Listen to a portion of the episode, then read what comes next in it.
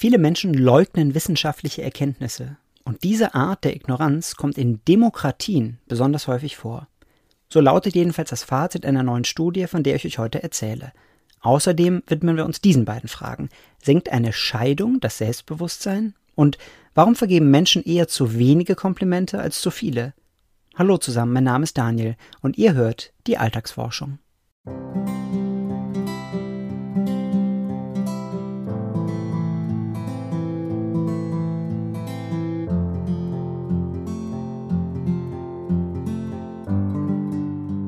Für die einen ist Christian Drosten ein Volksheld, für die anderen ein Staatsfeind. Der Virologe der Berliner Charité forscht seit 20 Jahren an Coronaviren. Er hat den weltweit ersten Covid-Test entwickelt. An seiner Expertise gibt es eigentlich überhaupt keinen Zweifel. Uneigentlich musste Drosten in den vergangenen Monaten zahlreiche Anfeindungen erleben, so gab es hin zu Morddrohungen. Verehrt und verhasst titelte der Spiegel im Mai 2020 der Glaubenskrieg um den Virologen Christian Drosten. Da stellt sich doch unweigerlich die Frage, warum sollte es so einen Glaubenskrieg überhaupt geben? Wir sind doch eine aufgeklärte, offene, liberale, demokratische Gesellschaft, und die setzt doch traditionell auf Werte wie Rationalität, Vernunft, Gedanken- und Redefreiheit, wodurch wissenschaftliche Entdeckungen erst ermöglicht werden. Wieso gibt es dann, obwohl wir in modernen Demokratien leben, so viele Menschen, die an den Erkenntnissen anerkannter Wissenschaftler zweifeln, die das Tragen von Masken ebenso ablehnen wie Impfungen und die das Coronavirus für genauso gefährlich halten wie eine gewöhnliche Grippe. Obwohl wir in einer Demokratie leben? Nein, genau deswegen. So lautet jedenfalls das Fazit einer neuen Studie der beiden Politikwissenschaftler Yun Yuan Jiang und Qin Man Wan. Der eine arbeitet an der amerikanischen Columbia University, der andere ist Doktorand an der chinesischen Universität Hongkong. Der Titel ihrer Studie lautet Democracy and Mass Skepticism of Science, also Demokratie und die massenhafte Skepsis gegenüber der Wissenschaft. Und darin schreiben sie, gewisse Aspekte moderner Demokratien können die antiintellektuelle Tendenz der Gesellschaft verschärfen und den wissenschaftlichen Fortschritt behindern. Demokratien als Förderer von Querdenkern, Verschwörungstheoretikern und esoterischem Geschwurbel? Wie kommen die beiden denn darauf? Also, für ihre Arbeit wählten sie drei verschiedene Methoden. Zum einen analysierten sie eine weltweite Umfrage, für die mehr als 140.000 Menschen in 143 Ländern befragt wurden. Vertrauten sie den Erkenntnissen der Wissenschaft? Glaubten sie an die Fähigkeiten und die Integrität der Forschenden? Und waren sie der Meinung, dass wissenschaftliche Erkenntnisse der Gesellschaft nützen? Das Ergebnis? Sechs der zehn Länder mit dem geringsten Vertrauen in die Wissenschaft waren Demokratien. Aber es kam vor allem auf den Bildungsstand an. Weniger gebildete Menschen in Demokratien waren gegenüber der Wissenschaft wesentlich skeptischer als weniger gebildete Menschen in Nichtdemokratien. Warum? Dazu gleich mehr. Zweitens analysierten die Forscher die Verfassungen von mehr als 150 Nationen und schauten, wie oft darin Bezüge zu wissenschaftlichen Aspekten auftauchten. Und siehe da, in den Verfassungen von Demokratien kamen solche Bezüge seltener vor als in nichtdemokratischen Staaten. Und drittens schauten die Forscher, an welche Personen weltweit nationale Ehrungen und Auszeichnungen vergeben wurden. Das Ergebnis? Wissenschaftlerinnen und Wissenschaftler bekamen solche Auszeichnungen in Demokratien seltener als in Nichtdemokratien. Das Fazit, ich zitiere mal aus der Studie, demokratische Regierungen sind sowohl weniger fähig als auch weniger bereit, sich öffentlich für die Wissenschaft stark zu machen, als nicht demokratische Regierungen. Wie kann das sein? Sollte man nicht davon ausgehen, dass Demokratie und Wissenschaft Hand in Hand gehen? Die Politikwissenschaftler haben für ihre Entdeckung zwei Erklärungen. Zum einen, in vielen Demokratien herrscht erstaunlicherweise ein extremes Misstrauen in die Regierung und ohne Vertrauen keine Glaubwürdigkeit. Wenn man alles, was von offiziellen Stellen kommt, sowieso erstmal anzweifelt oder sowieso nicht glaubt, dann glaubt man natürlich auch nicht den Erkenntnissen von Expertinnen und Experten. Und die andere Erklärung lautet, Demokratien haben weniger Anreiz, sich für die Wissenschaft stark zu machen. Das klingt vielleicht etwas merkwürdig, aber trotzdem finde ich die Erklärung interessant. Die Forscher schreiben, demokratische Staaten ziehen ihre Legitimation aus, nun ja, demokratischen Prozessen, Wahlen zum Beispiel.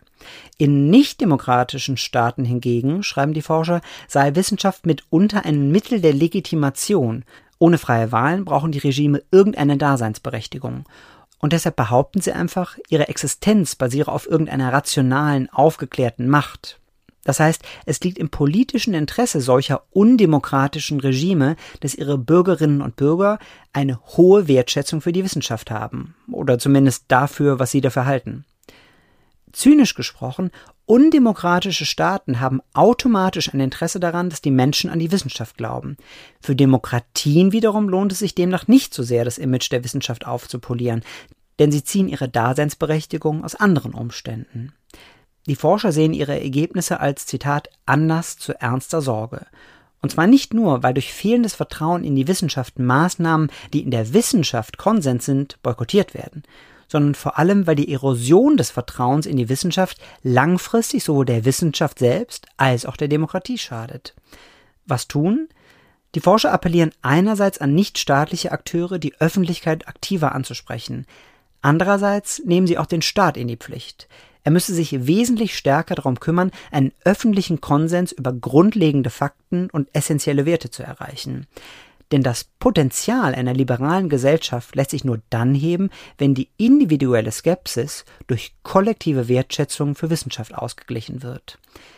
Tja, die Demokratie ist eben wie ein zartes Pflänzchen. Wenn man es nicht ständig pflegt, geht es irgendwann ein.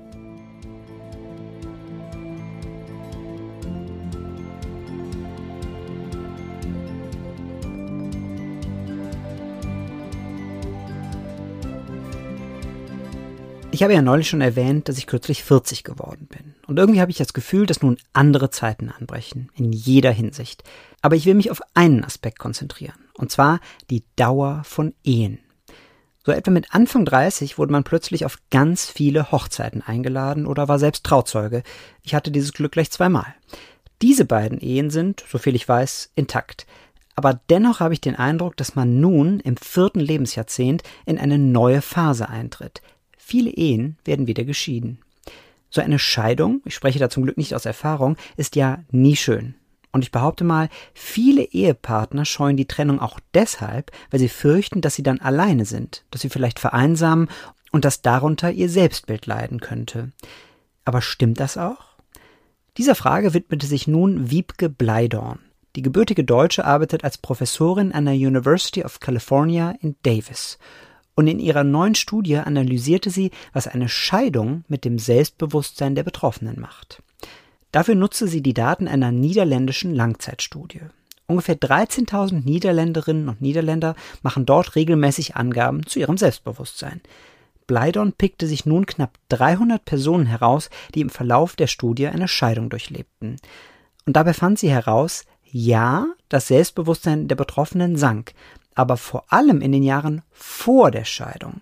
Im Jahr der Scheidung sank das Selbstbewusstsein nicht weiter, sondern blieb stabil. Und dort verharrte es dann auch nach der Trennung. Das heißt, das Selbstbewusstsein stieg zwar nicht wieder auf das Niveau, auf dem es vor der Scheidung gewesen war, aber es sank eben auch nicht weiter. Aber es gab ein paar Faktoren, die den Effekt der Scheidung beeinflussten. Erstens, Personen, die durch die Scheidung finanzielle Sorgen hatten, litten stärker aber nur in den Jahren vor der Trennung. Zweitens, bei Personen mit einem geringen Wert in Sachen Gewissenhaftigkeit sank das Selbstbewusstsein ebenfalls stärker. Das könnte darauf hindeuten, dass Menschen, die besonders organisiert sind und sorgfältig, Trennungen irgendwie besser bewältigen, vielleicht weil sie sich andere Beschäftigungen suchen oder systematisch einen neuen Lebenspartner suchen. Und drittens, auch bei sehr religiösen Personen litt das Ego vor der Trennung mehr, womöglich weil sie die anstehende Scheidung als Stigma empfanden. Wiebke Bleidorn schreibt selbst, die Ergebnisse lassen sich möglicherweise nicht auf andere Kontexte oder Gruppen verallgemeinern, aber ich finde, sie geben uns zumindest ein paar gute Hinweise. Erst wenn etwas Unglückliches endet, kann etwas Glückliches beginnen. Und das gilt nicht nur in den Niederlanden, nicht nur für Ehen, sondern für alle Menschen in allen Ländern, in allen Beziehungen.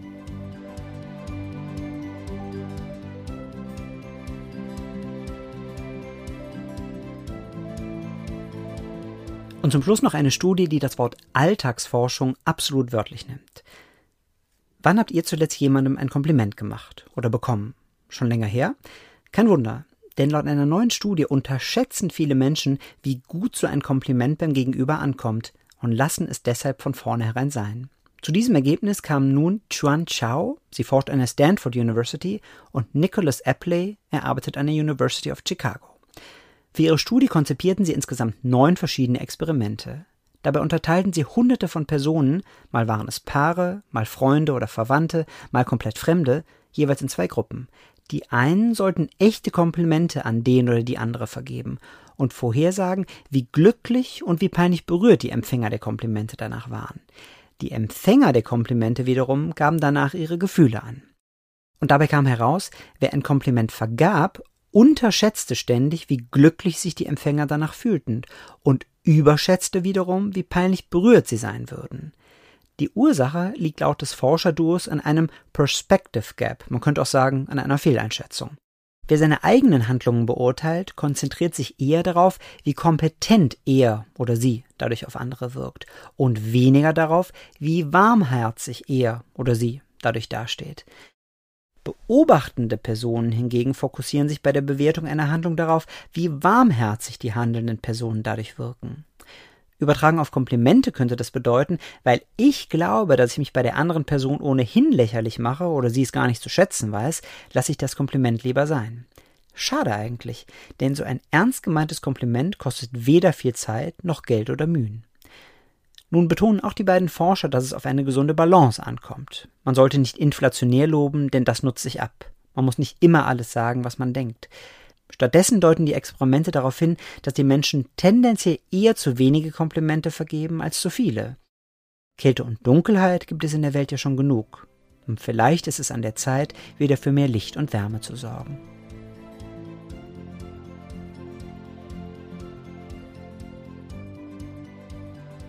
Und das war sie schon wieder, die aktuelle Folge der Alltagsforschung. Ich danke euch fürs Zuhören und hoffe, ihr habt etwas Neues über das menschliche Verhalten gelernt. Die Links zu allen Studien findet ihr in den Show Notes und auf meiner Homepage danielrettich.de slash podcast. Wenn euch diese Folge gefallen hat, dann habe ich noch zwei Bitten. Abonniert meinen Podcast doch bei der Plattform eures Vertrauens und leitet ihn gerne an jemanden weiter, der ebenfalls eine Leidenschaft für Psychologie hat. Wir hören uns nächste Woche wieder. Bis dahin.